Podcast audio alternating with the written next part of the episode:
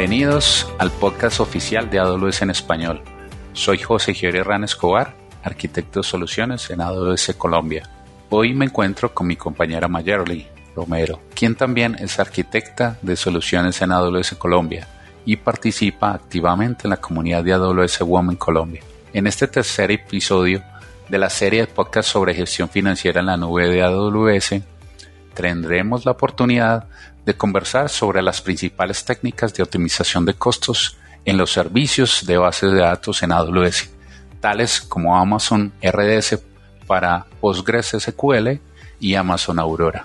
Además, conversaremos sobre las mejores prácticas de implementación de la capacidad de optimización de costos como parte de la implementación de la disciplina de gestión financiera en la nube, más conocida como FinOps dentro de su organización. Y daremos continuidad a la historia de nuestra héroe del capítulo anterior. Hola Maye, ¿cómo estás? Bienvenida a este nuevo capítulo. ¿Te acuerdas de Luisa? Hola José, muy bien, muchas gracias. Claro que sí. Luisa, la analista del área de tecnología y nuestra protagonista de la historia de gestión financiera, quien tuvo el reto de optimizar los costos en la nube de AWS. Recuerdo que nos había comentado que después de revisar la facturación mensual de su organización y el panel de facturación billing, determinó que una de las grandes oportunidades de optimización de costos que había encontrado eran los costos asociados a los servicios de bases de datos RDS se dio cuenta que por medio de la consola de administración de costos del Cost Explorer, que las capacidades aprovisionadas para las instancias de RDS eran superiores a lo requerido, no eran del tipo de instancia apropiado o incluso para otras instancias el uso de Virtual CPU era muy bajo, lo que significa que existen oportunidades de mejora en el uso de recursos provistos.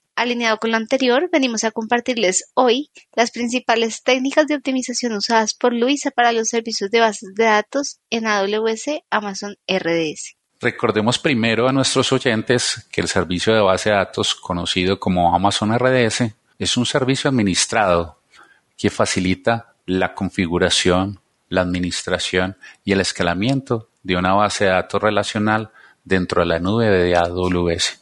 También proporciona una capacidad con una muy buena relación de costo-eficiencia, la cual se puede redimensionar en cualquier momento.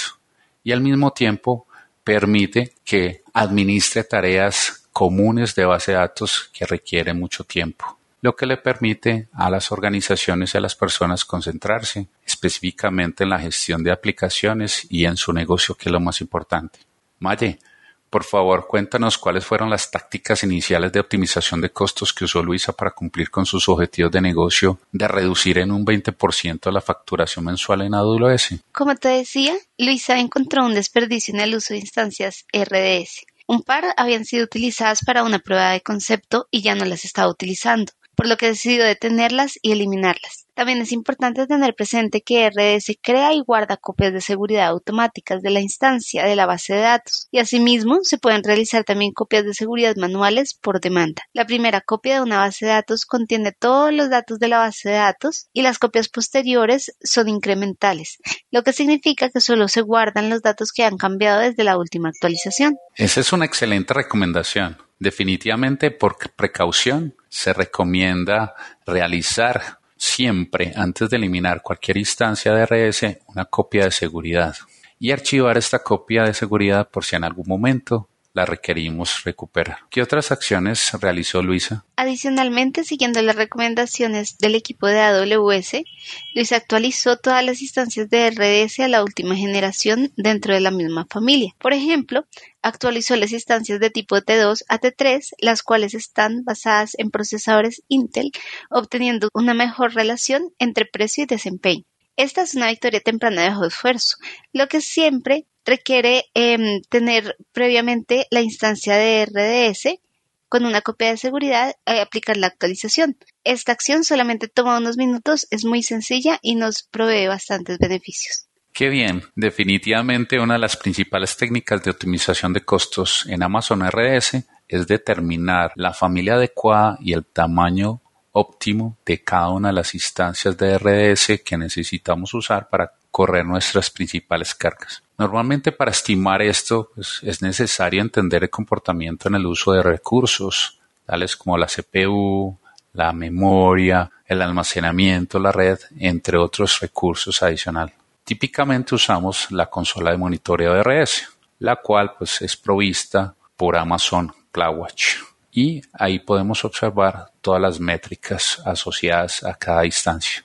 En esta consola también podemos ver la cantidad de conexiones y el uso histórico que se tiene del procesador. Adicionalmente, AWS te permite activar servicios de monitoreo adicionales, los cuales pueden llegar a tener un costo, como Amazon RDS Performance Insight, el cual recopila, recopila datos adicionales sobre la carga de la base de datos. Y en las instancias de RDS en producción siempre se recomienda habilitar esta opción de Enhanced Monitoring, la cual proporciona métricas en tiempo real para el sistema operativo donde se está ejecutando la instancia. Maye, ¿sabes si Luisa conocía las tecnologías de procesamiento llamadas Graviton? Sí, tras asistir a un evento de AWS, se enteró que existían unas instancias basadas en procesador ARM llamadas AWS Graviton. AWS diseñó los procesadores AWS Graviton para ofrecer el mejor rendimiento en función del precio para las cargas de trabajo en la nube que se ejecutan en Amazon EC2.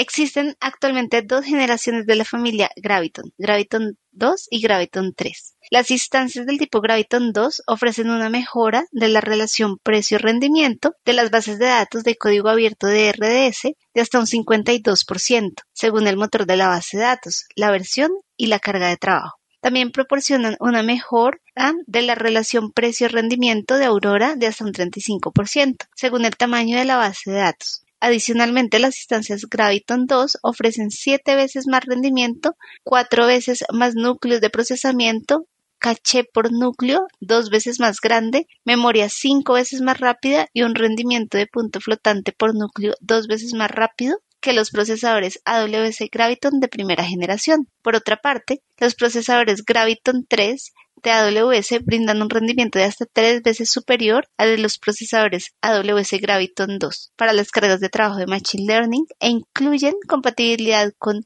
BitCloud 16 y también son compatibles con la memoria DDR5 que proporciona un 50% más de ancho de banda de memoria en comparación con DDR4. Los procesadores AWS Graviton 3 ofrecen un rendimiento de instrucciones vectoriales hasta un 35% superior al de los procesadores AWS Graviton de la familia anterior.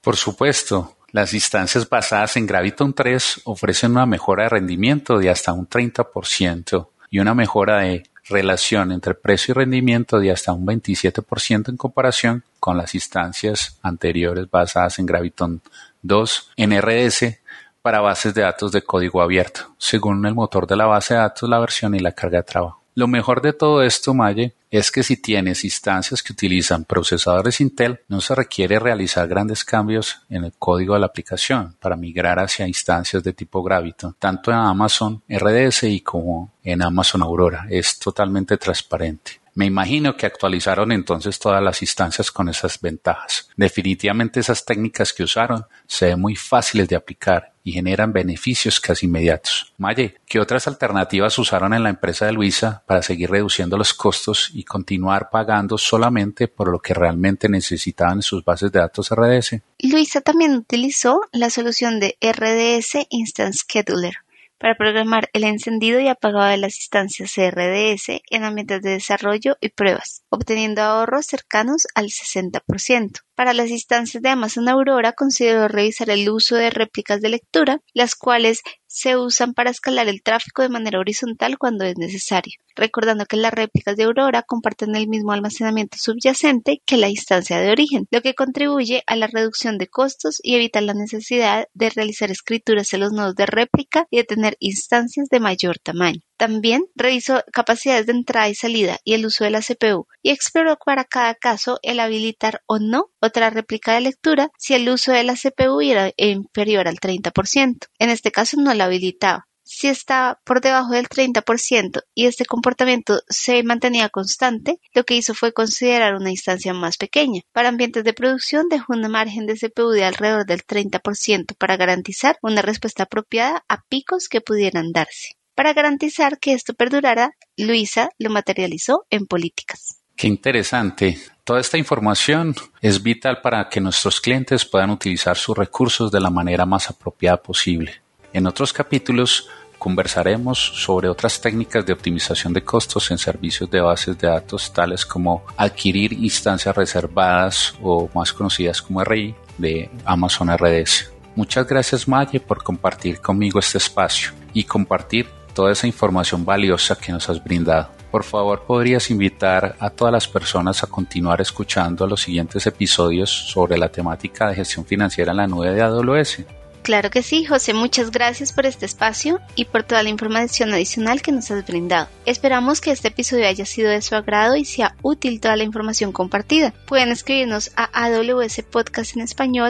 amazon.com. Soy Mayerly Romero y me acompañó José Yori Herrán Escobar. Y como nos gusta decir en AWS, sigamos, construyendo.